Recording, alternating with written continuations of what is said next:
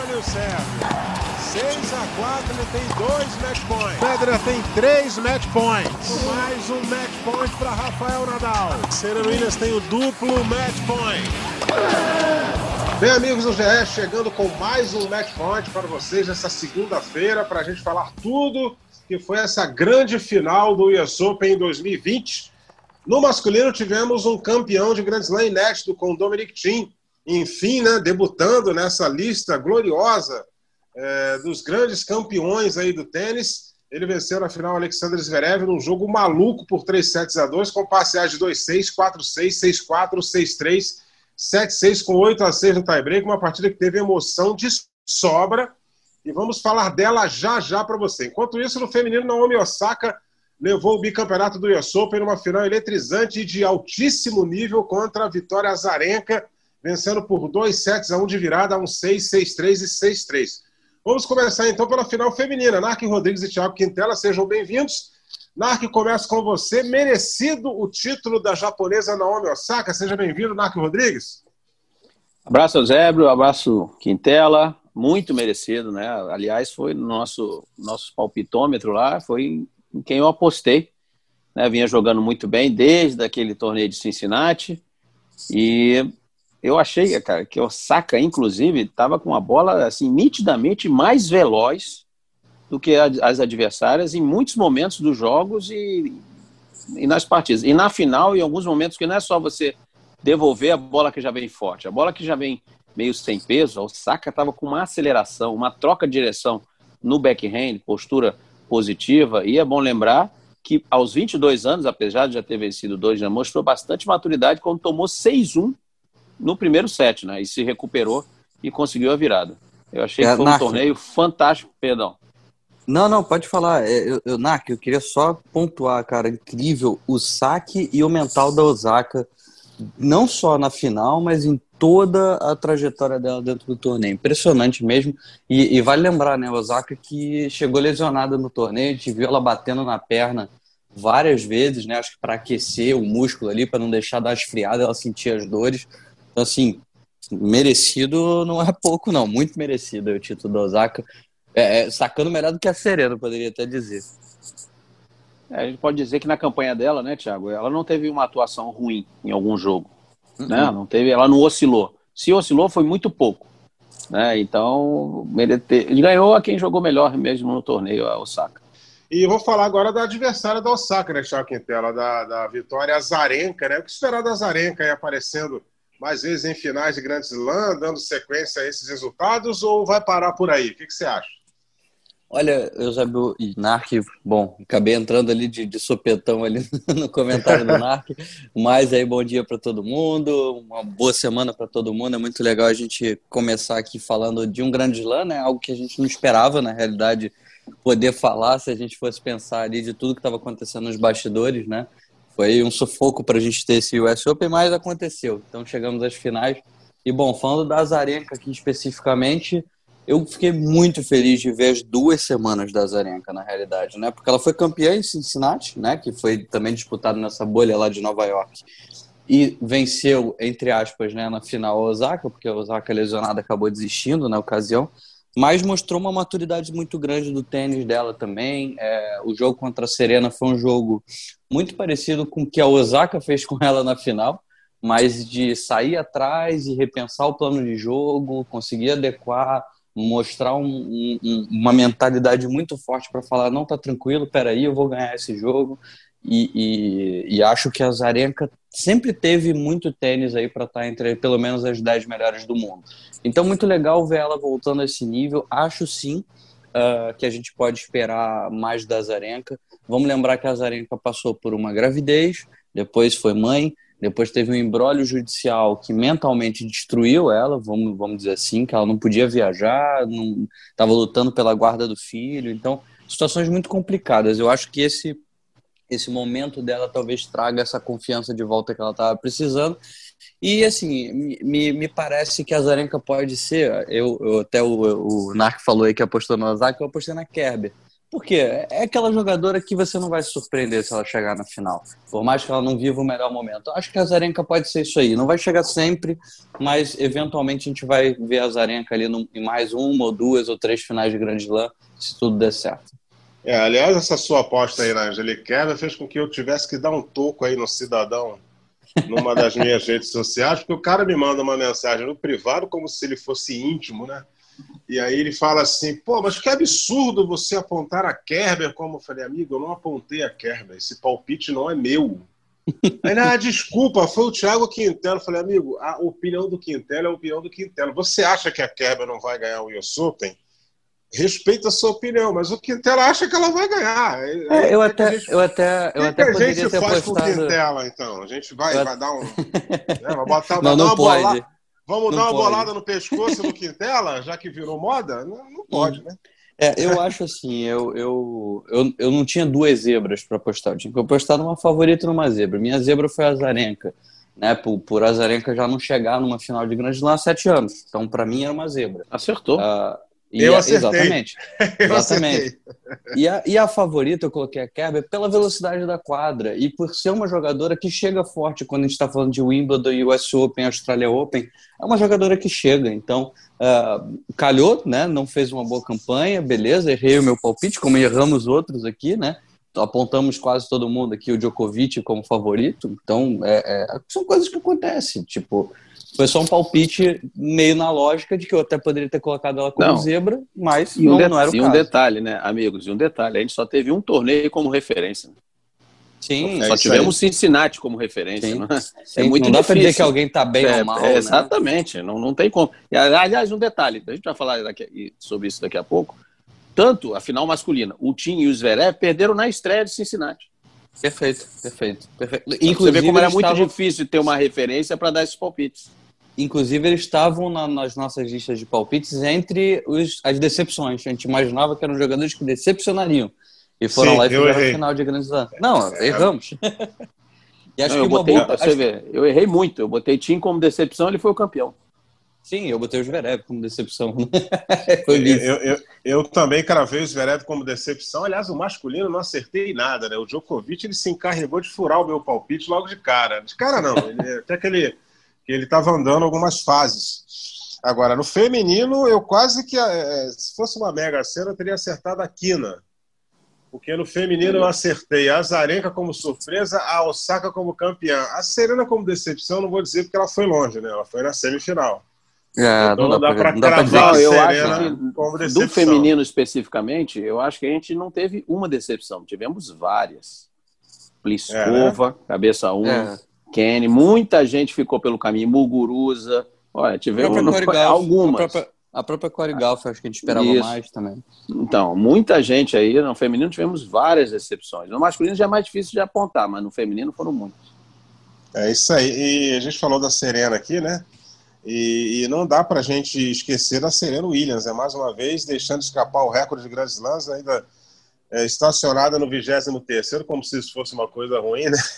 Mas, desde 2017, é, vocês acham que a Serena ainda consegue alcançar esse recorde? Só falta um, né? Para igualar a Margaret Court com 24 conquistas e simples em Grand Slam, né? É, é, é o que você falou, como se 23 é pouco, não, não é pouco, mas também 24 não é fácil não, ganhar o próximo. Com esse monte de gente jogando bem aí. Eu acho, olha, esse jogo especificamente, é bom lembrar, gente tem pouca referência, foi só um torneio de preparação, no caso a Serena jogou um outro anterior, Lexington, mas eu acho que assim como fez o Federer, como atingiu uma idade mais avançada, a Serena talvez tenha que se reinventar um pouquinho no jogo. Não que ela vá mudar drasticamente, mas, por exemplo, o saque sobe mais vezes, entendeu? Alguma, em alguns outros pontos do, do jogo. Eu acho do jeito que tá, por exemplo, o que, que a Zarenka fez para mudar o jogo? Passou a, a- a atacá-la, tanto quanto a Serena ataca os adversários, a Zarenka foi para cima da Serena e ela sofreu, não aguentou. Não aguentou o ritmo. Então, talvez a Serena tenha que repensar aí para ganhar esse tão, que, tão desejado 24 Grand Slam, né? Mas é óbvio que ela vai continuar ali entre as top 10, mas ainda tem muito tempo aí para jogar ainda a Serena, mas está cada vez mais difícil, né? É, eu acho também que é um pouco por aí, Nark. É, só que eu acho também que a Serena deixou passar o momento de mudar o jogo dela, né? Ela teve dois momentos aí. Foi após gravidez ali, logo antes de voltar, que ela já poderia ter feito uma alteraçãozinha, né? E agora, durante a quarentena, me parece que ela não, não, não pensou em nenhuma outra estratégia de jogo. Assim, me parece só que ela está um pouco mais seca, né? menos pesada, está conseguindo se movimentar um pouco melhor, mas ainda tem o peso da idade, né? Já são 38 anos. É, Serena foi mãe há pouco tempo, então, obviamente, é, carrega outras coisas ali que vai ser difícil a Serena ficar correndo para lá e para cá o jogo inteiro. Então, é, acho que assim, a gente pode até imaginar a Serena campeã de Grand Slam novamente, tem bola para isso, mas cada vez mais ela se torna previsível para as grandes jogadoras, para quem consegue mudar o jogo ou, ou, encaixar o jogo contra a Serena. Então, foi assim com a Osaka, que foi uma surpresa, tudo bem, né? Mas Andresco, muito sólida no US Open, a Halep, já muito experiente no circuito, sabendo o que fazer. Agora a Zarenka, com essa mesma experiência de conseguir repensar o jogo no meio e, e fazer uma virada. Acho que a Serena teria talvez chances aí em um Wimbledon, assim como o Federer. Senão, acho que é muito complicado a Serena voltar a ser campeã de Grand Slam. A carreira está chegando muito próximo do fim já. É, 38 anos já está ali, né? O Federer já está com 39, ele é só volta no ano que vem, é, no ano em que ele vai completar 40 anos. Mas, mas a, a né? Serena faz 39 esse ano, agora, se eu não me engano, é setembro também. É sim, sim, é. Uhum, isso mesmo. Então, é, assim, então... Já, já, já fica nessa fase aí de que eu, eu, eu acredito que tanto a Serena quanto o Federer, a maior chance é em Wimbledon, né? Onde você tem menos trocas, menos rally, sobressai um pouco mais o saque, é, é mais essa questão. Então, acho que é ali que eles conseguem subir um pouquinho o nível, dificultar para os adversários, no caso da Serena, os adversários. Então, vamos ver, né? Mas é, eu, eu tô um pouco descrente desse recorde da Serena. Acho que cada vez mais também o mental começa a pesar. Do tipo, teve tantas e tantas e tantas chances, né? Então também não é fácil. É, e aquele fator que a gente já discutiu aqui em outras ocasiões, né? É a nova geração do feminino, ela é muito mais ganhadora do que a nova geração do masculino, né? Porque você vai, ah, mas o Tim ganhou, o Tim já não é dessa geração, o Tim já é do meio, o Tim está com 27 anos. É, ele conquistou seu primeiro título de Grand Slam ontem com 27 anos de idade. É, ou seja, a nova geração do tênis feminino ela incomoda muito mais a, a galera veterana do que a do masculino. A gente está ainda esperando aí. A gente está esperando essa galera chegar para ganhar título. É, eu acho que daqui a pouco vai acontecer.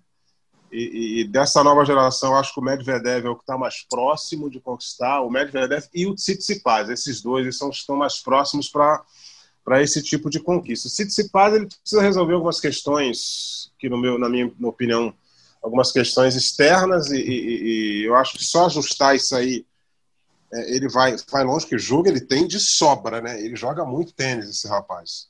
E, e, o Medvedev é aquilo ali, né, cara? Tem, às vezes tem uma sorte de você cruzar numa chave. Ele teve o azar de cruzar aí com, com o Tim, né, na chave do, do US Open e tomou um sonoro 3 a 0 mas era um jogo que poderia ter ido até para o quinto, né? Não, isso é enganoso. Esse 3 a 0 foi Esse bem 3 a 0 Porque nos dois últimos sets ele sacou para fechar nos dois sets. Ele está falando 3 a 0 eu... podia estar tá 2 a 1 para o Medvedev. O Medvedev. Medvedev.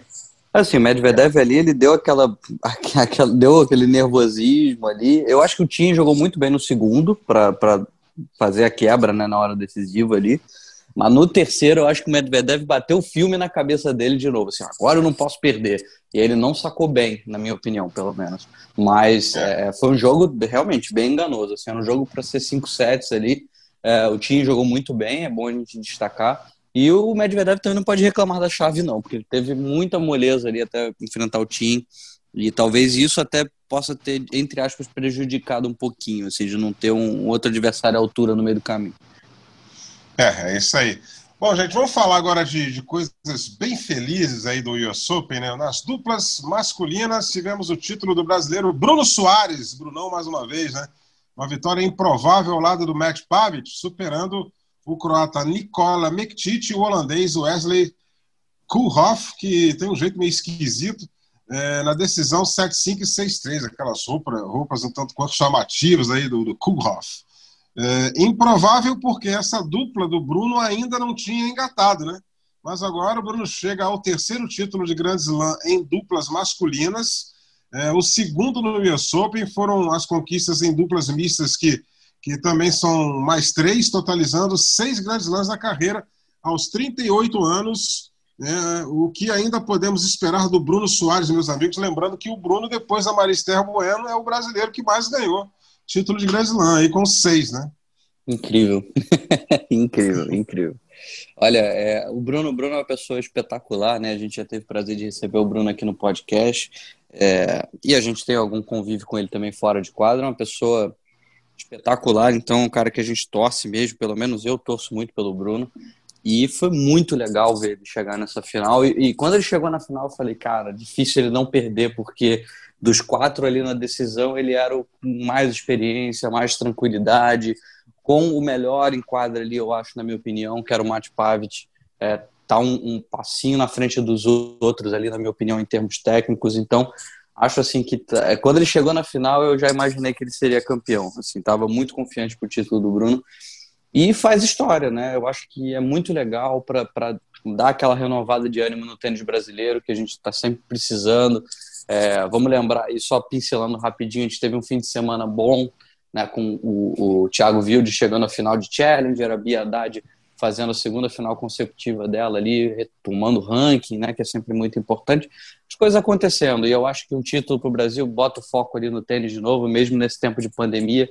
Eu, eu fiquei muito feliz. Acho que o Bruno ainda, ainda tem algumas coisinhas aí para fazer no tênis antes de se despedir, que a carreira já está chegando ao fim, ele mesmo admitiu. E até antes do Narc fazer o comentário dele, eu não sei se vocês sabem, se vocês leram, mas o, o Bruno ele, ele conversou com a gente depois do jogo ali numa, numa coletiva, né, para os jornalistas à distância, e ele falou que ele teve coronavírus pouco antes de viajar para Nova York. Ele testou negativo às vésperas ali da viagem para poder ser liberado, para conseguir viajar, chegar lá, testar negativo novamente e poder jogar.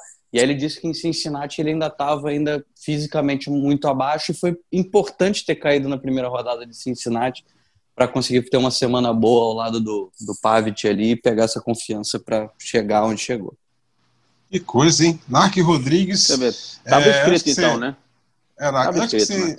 antes que você inicie o seu é, antes que você inicie o seu comentário, é, é, o, o, saque desse, desse parceiro do Bruno, Mate Pavic, né, canhoto, né?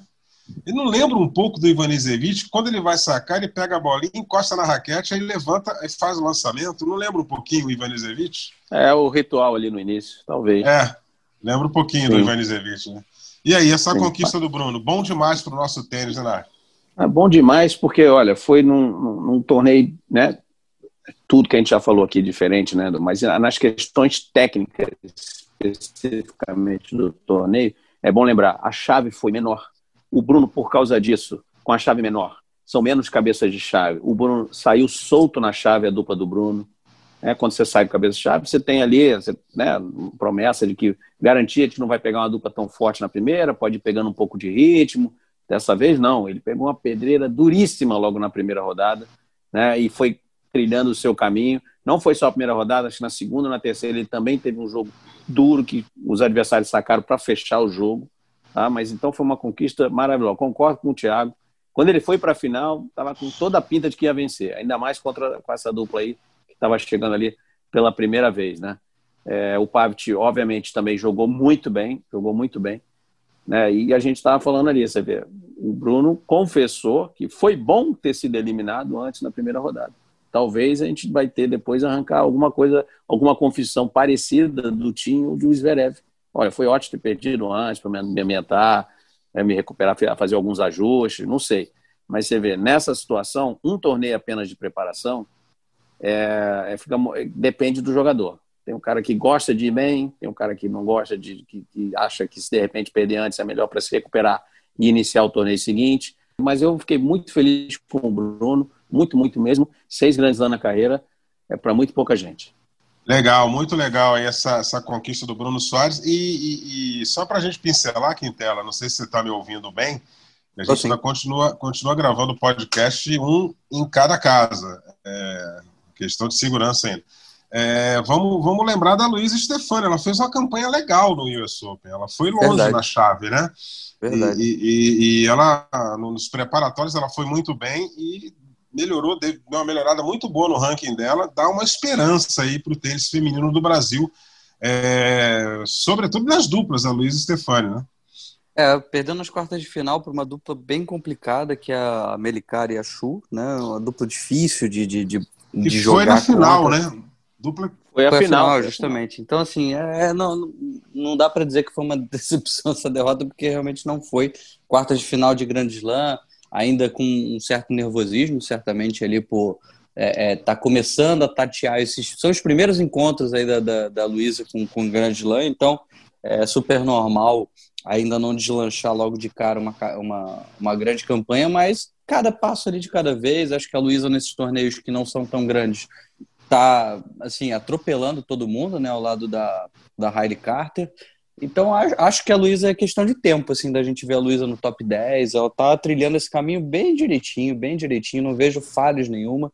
É uma dupla forte, é uma dupla boa. A Luísa tem um jogo de fundo de quadro bem interessante, é uma jogadora que poderia estar tá bem simples aí, é, talvez é, não tenha conseguido os melhores resultados, e aí, como a dupla foi avançando, ela preferiu focar na dupla, mas é uma jogadora muito boa, muito forte, a Harry Carter tem um bom saque, fecha bem na rede, é grandona, né, então acho que combina bem com o jogo da Luísa, eu, eu, eu, gosto muito e tenho muita esperança nessa dupla, sim.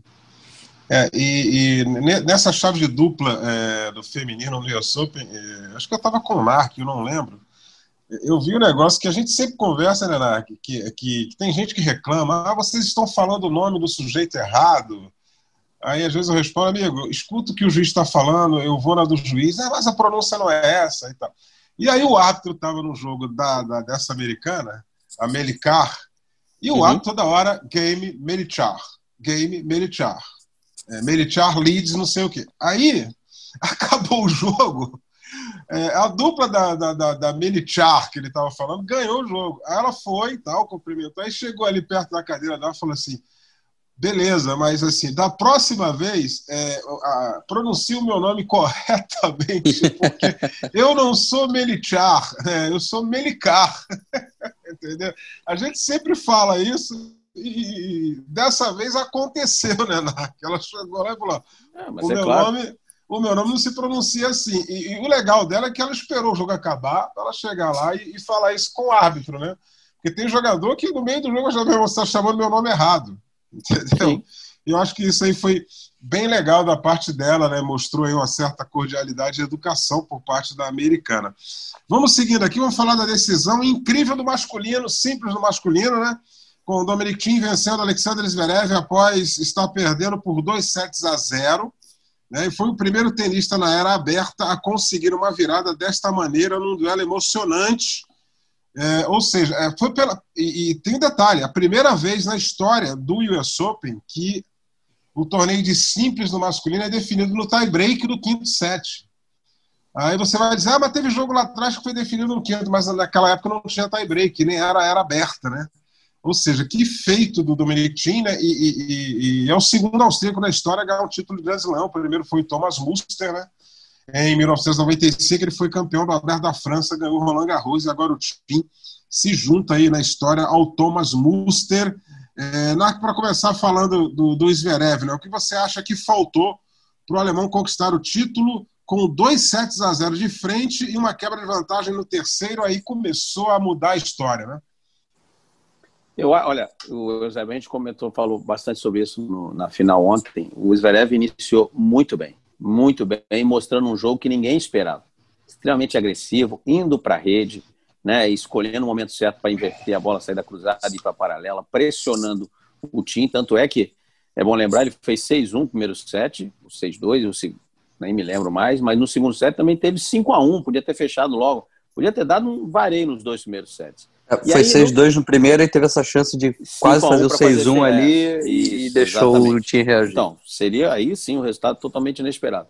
Aí, no terceiro set, quando o time começou a jogar melhor, é bom lembrar que mesmo o time jogando melhor, o Zverev iniciou o set com uma quebra na frente, no terceiro set. Mas foi logo no início, ali, 2 a 1 um, alguma coisa assim, 2 a 1 um e saque, alguma coisa assim.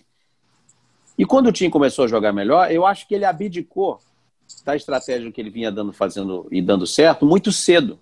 Ele ali já, opa, o cara começou a jogar, já deu aquela encolhida. Eu acho que ali ele podia ter, poderia ter insistido um pouquinho mais. Aí o time, obviamente, foi soltando, começou a bater mais o backhand, né? Começou a agredir também. Difícil, não, mudou muito o posicionamento do saque, mas na, na, devolução de saque, mas conseguiu afundar um pouquinho mais a evolução e ganhar tempo de se reposicionar mais à frente. Quinto set, o Zverev, na hora de sacar para fechar, acho que bateu um pouquinho de nervosismo, ansiedade.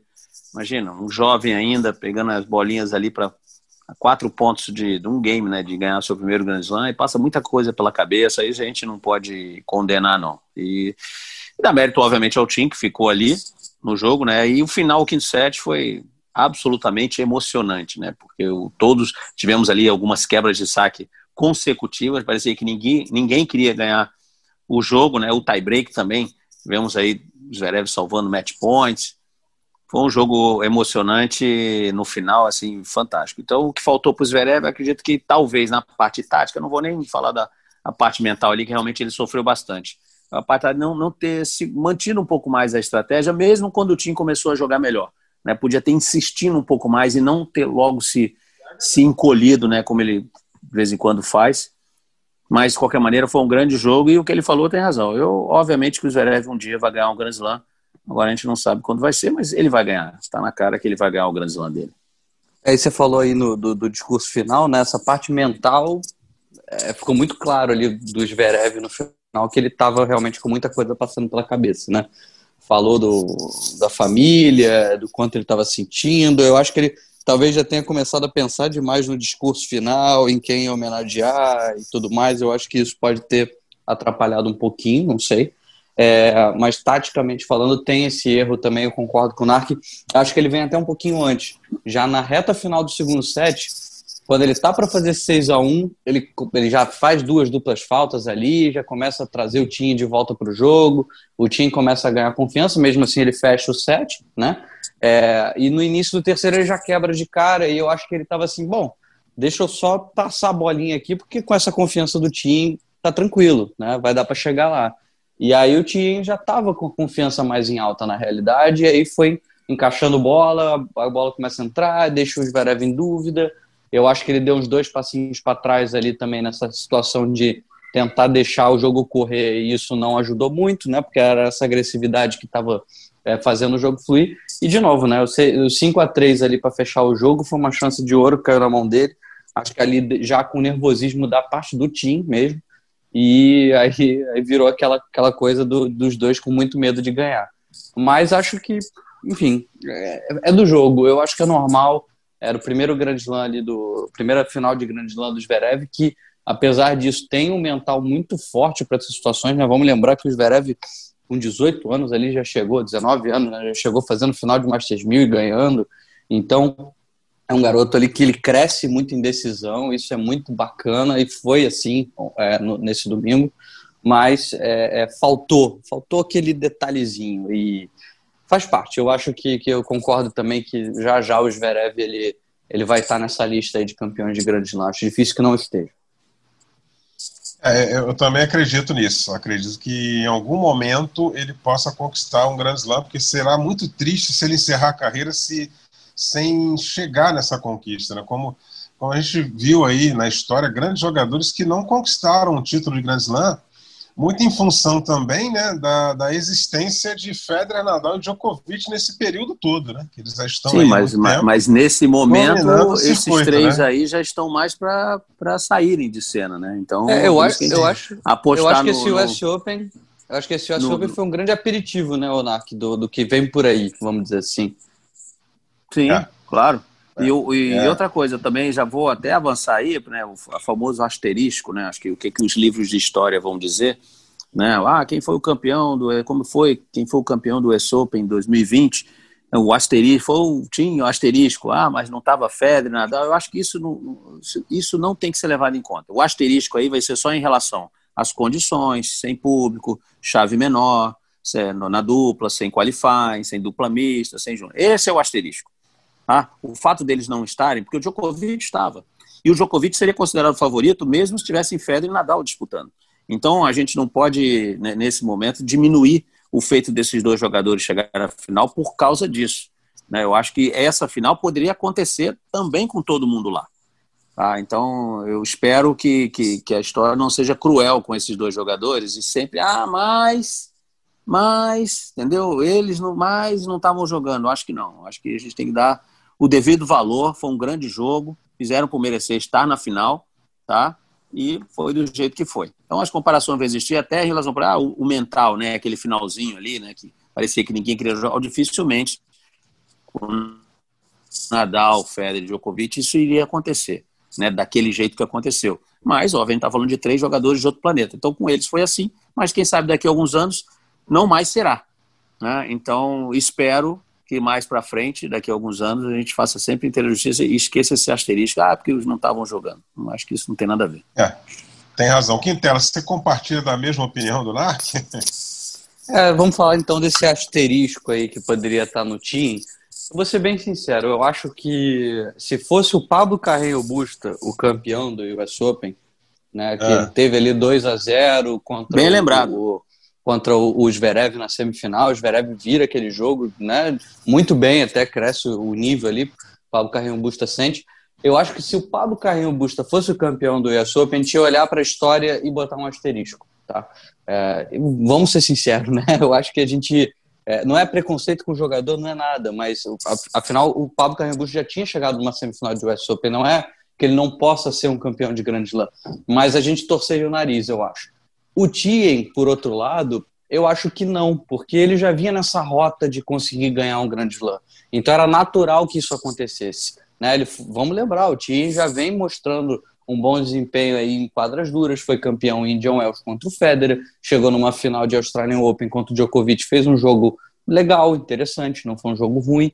Então, é, é, acho que o Tim já vinha nessa rota. Então, quando a gente olhar na história mais para frente, olhar que o Tim foi campeão do US Open 2020, talvez a gente só lembre que aquele ano teve pandemia, ponto, mas nem lembre que faltou um jogador ou outro que não estava. É, é, isso que eu desejo. Eu, eu acredito que não. Eu acredito que a gente não vai ter isso. E principalmente se a gente olhar a final. Porque eu tenho certeza que daqui a alguns anos o Zverev também vai ser um campeão de Grand Slam. E a gente vai falar, bom, foi uma final normal. Afinal, né? Tia e Zverev, campeões de Grand Slam, estavam se enfrentando numa final. Super natural. Talvez a gente olhe até com mais desconfiança daquele título do, do Tillich. De entender o que, que aconteceu aquele ano. Mais é. do que o Tim. Eu acho que o Tim já vinha numa trajetória natural. E é um jogador que vai conquistar também mais Grand Slams. Tenho certeza que Assim que o, que o Nadal der uma cansada aí, o time ganha mais uns dois Roland Garros ali. É isso aí. Bom, já que tem uns caras aí que acusam a gente de falar um monte de bobagem durante a transmissão, vou falar mais uma aqui, né? É, esse, esse o US Open de 2014, ele deveria ter uma decisão de terceiro lugar, né? Porque aí seria, seria a decisão com mais audiência e mais público na quadra central. seria Federer e Djokovic, entendeu? Como foi no tênis louco, não existe. Né? Foi muito louco, foi muito é, louco. Como no tênis isso só existe em Olimpíada, infelizmente não rolou. Aí afinal foi Kei Nishikori e Marin Cilic, não menosprezando a qualidade técnica do Kei Nishikori, que conquistou um feito absurdo, que é ganhar do Novak Djokovic numa semifinal de Grand Slam, e o Cilic, que conquistou um feito absurdo, que é ganhar do Roger Federer numa semifinal de Grand Slam. Mas, se você perguntar para qualquer é, espectador lá dentro de Flushing Meadows, porque estava lotado aquilo lá. Eu falei, amigo, qual jogo que você queria ver na final aí? É, Nishikori ou, ou Djokovic Federer? É, não, a, a, resposta não seria nenhuma surpresa, né? Acho que quase 100% ia responder que ia preferir ver a final entre o, o, o Djokovic e o Federer.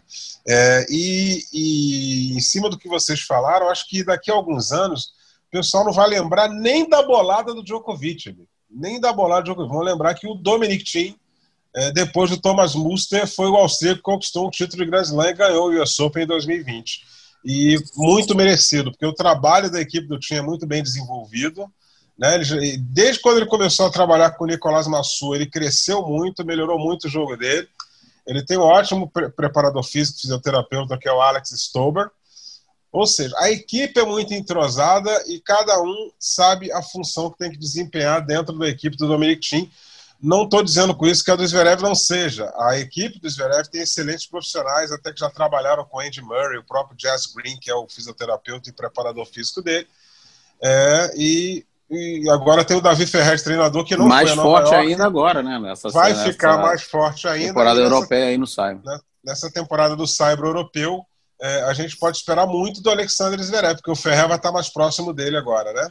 Aliás, Eusébio, só falando desse, para a gente encerrar aqui desse ponto, que eu acho que é muito interessante que você tocou na preparação física desses dois atletas, né? Você vê como é que o tênis realmente mudou, né? A preparação física era cada vez mais importante.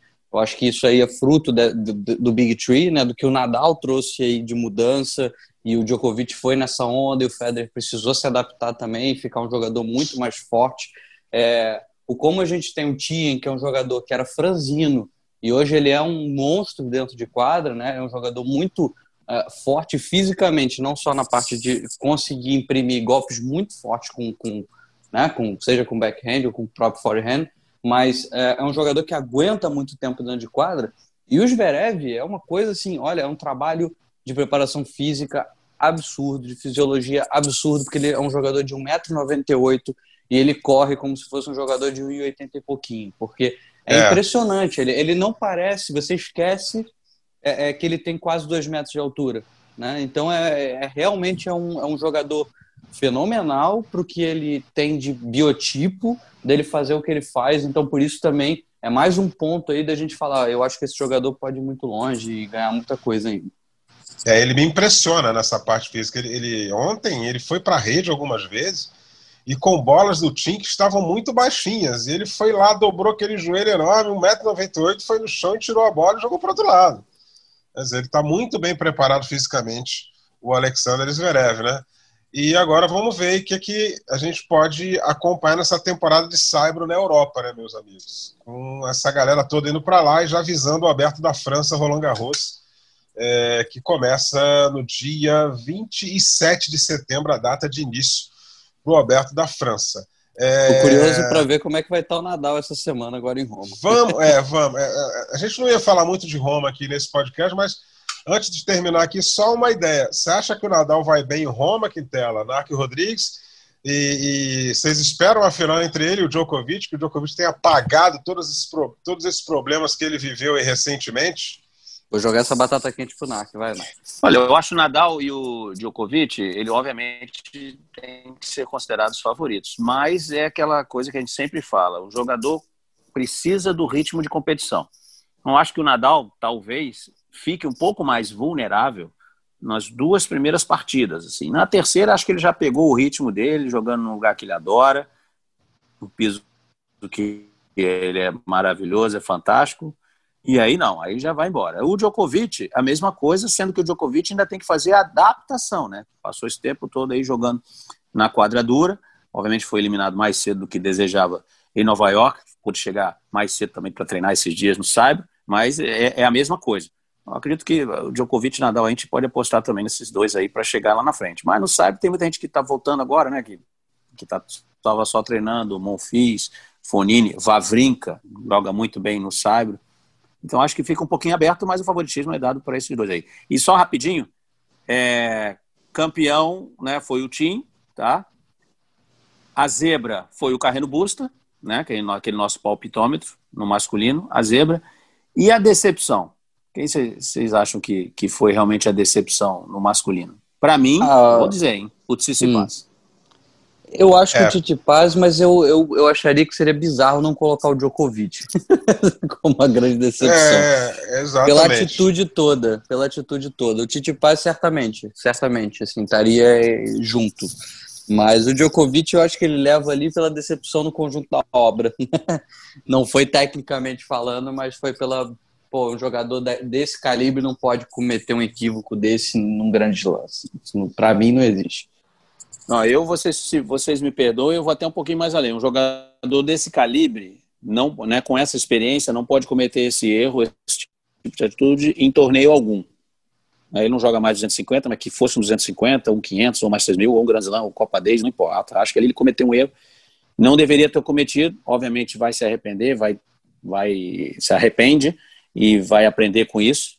Mas foi uma, foi uma falha, todos nós somos humanos, né? E vida que segue. Mas acho que olhando por esse lado, talvez a atitude né, de quem você não esperava, o Djokovic, a gente pode considerar a decepção. Mas assim, falando realmente do jogo, de jogo, o Tsitsipas ser eliminado do jeito que foi, jogando bem, com sete match points, nada contra o Borna Choric, para mim ele foi a decepção.